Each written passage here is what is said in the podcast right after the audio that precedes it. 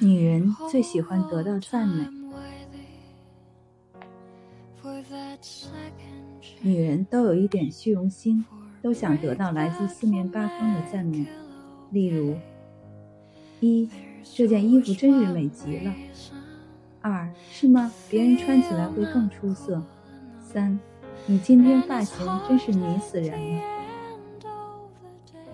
女人最大的心理障碍，就是要么自高自大，要么自贬身价。一个女人连自己都看不起自己。那还有谁能看得起你呢？自卑的女人注定是最痛苦的。自贬身价并非谦虚，妄自菲薄，只因自卑感作祟。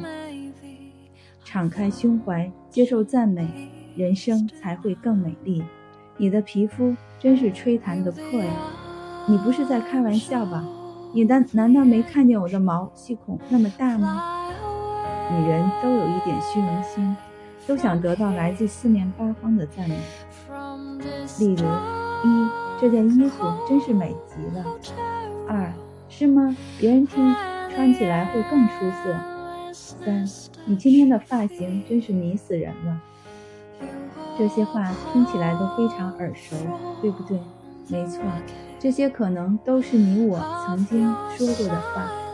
或许你也像我一样。从来不知道如何应对别人的赞美，也从来学不会甜美的回答一声“谢谢你”。正如我一般，我总是糟蹋了别人善意的赞美，以为那些崇拜的言语不值得信以为真，应该听而不闻。直到最近，我的一个朋友说：“你的指甲真漂亮。”我却不以为然地说：“拜托哦，这几只指甲裂开了，你看，有些还断了呢。”他听完，便做出一个嫌恶的表情，边叹气边说：“你又来了，为什么不能放自己一马，非要不断的贬低自我，你才甘心？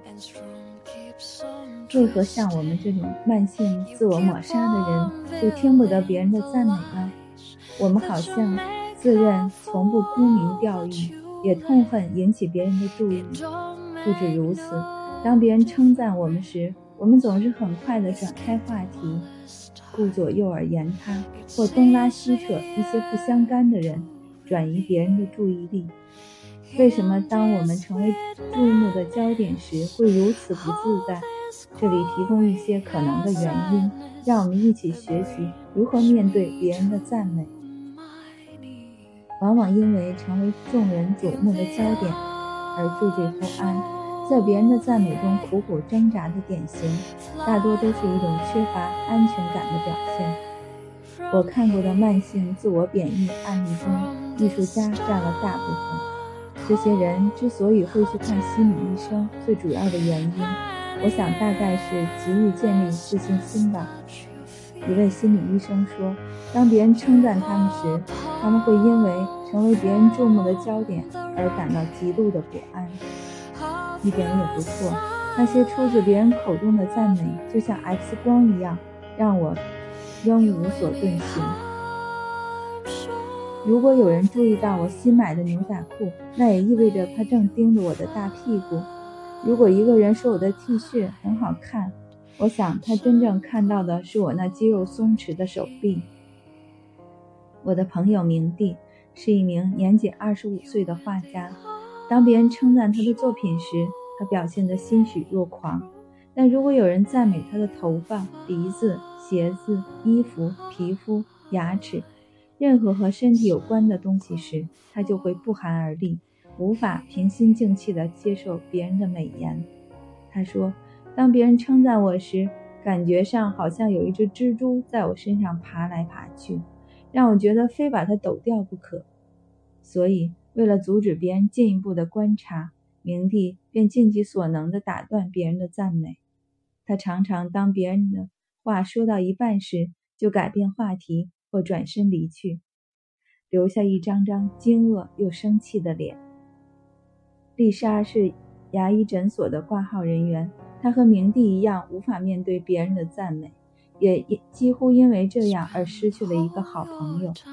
他说：“我的室友安雅是个活泼开朗、积极进取的好女孩。每天在我上班前，她都会称赞我的穿着打扮，但我也照例会说一些不以为然的话语来反驳她的赞美。有一天，他终于忍无可忍，问我知不知道，当我在批评自己的时候，其实也在批评他。他说我好像在告诉他，你的品味真差劲。事实上，我也从来没有侮辱他的意思，但却无法避免造成这样的误会。经过这件事之后，我觉得自己陡然睁开另一双眼睛，看见我是如何的贬损自己，伤害别人。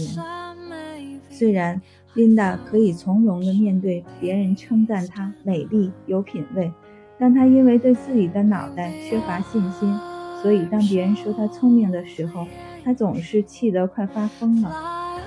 我下意识的反应，如果别人说我聪明，那一定是反话。我相信他们一定另有所指，无法从容有礼的接受别人的赞美，与童年经验有关。根据一位心理学家的研究指出，无法从容有礼地接受别人的赞美，可能和童年的经验有关。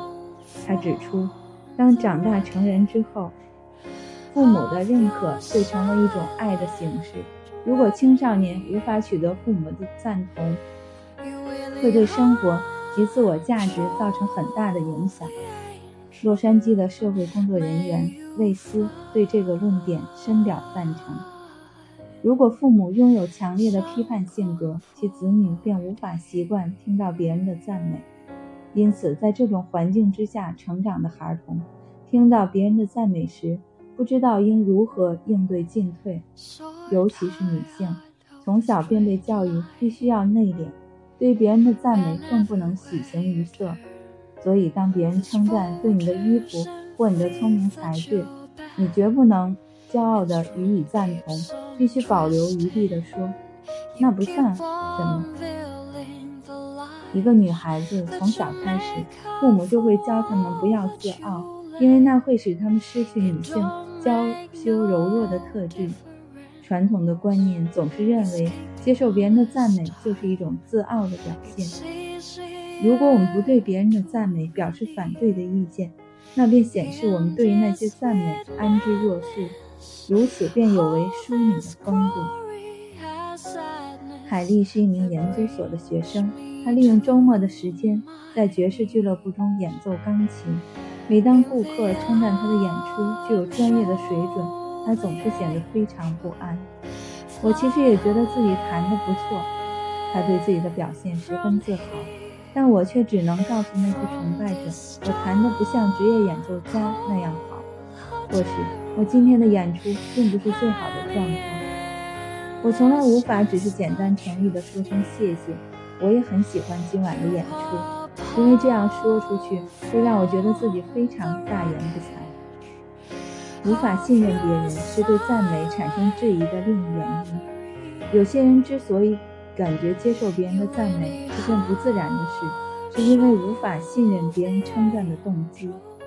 我们总觉得别人好像要从这种赞美之中得到什么好处，例如某个男人可能是想要和你上床，所以才赞美你；或者某人想从你这里得到一些帮助，因此才故意讨好你。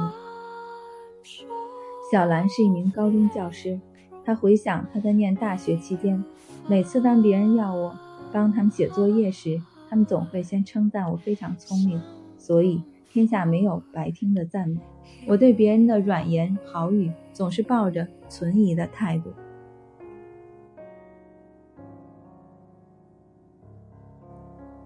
我们对于别人的赞美，有时也会因对象不同而产生不同的态度。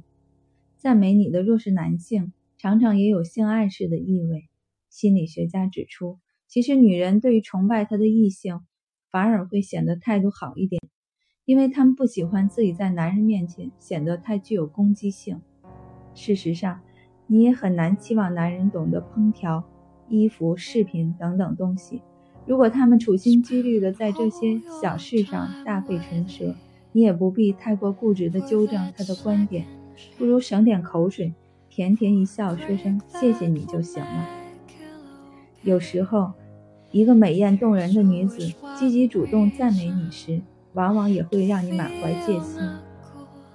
当我那些长得令人流口水的美女朋友赞美我时，我总怀疑她们是不是在日行一善。荣丽说：“比如说，当我略施脂粉，穿戴整齐去参加一个聚会时，如果我听到朋友说‘你今天晚上真是楚楚动人’，而他却是那种身材比例良好的人间尤物，我便会直觉判断他说的绝对不是真话。或许我并不是真正的漂亮，大概是因为灯光或者什么天时地利人和的因素，让我暂时看起来很美了。”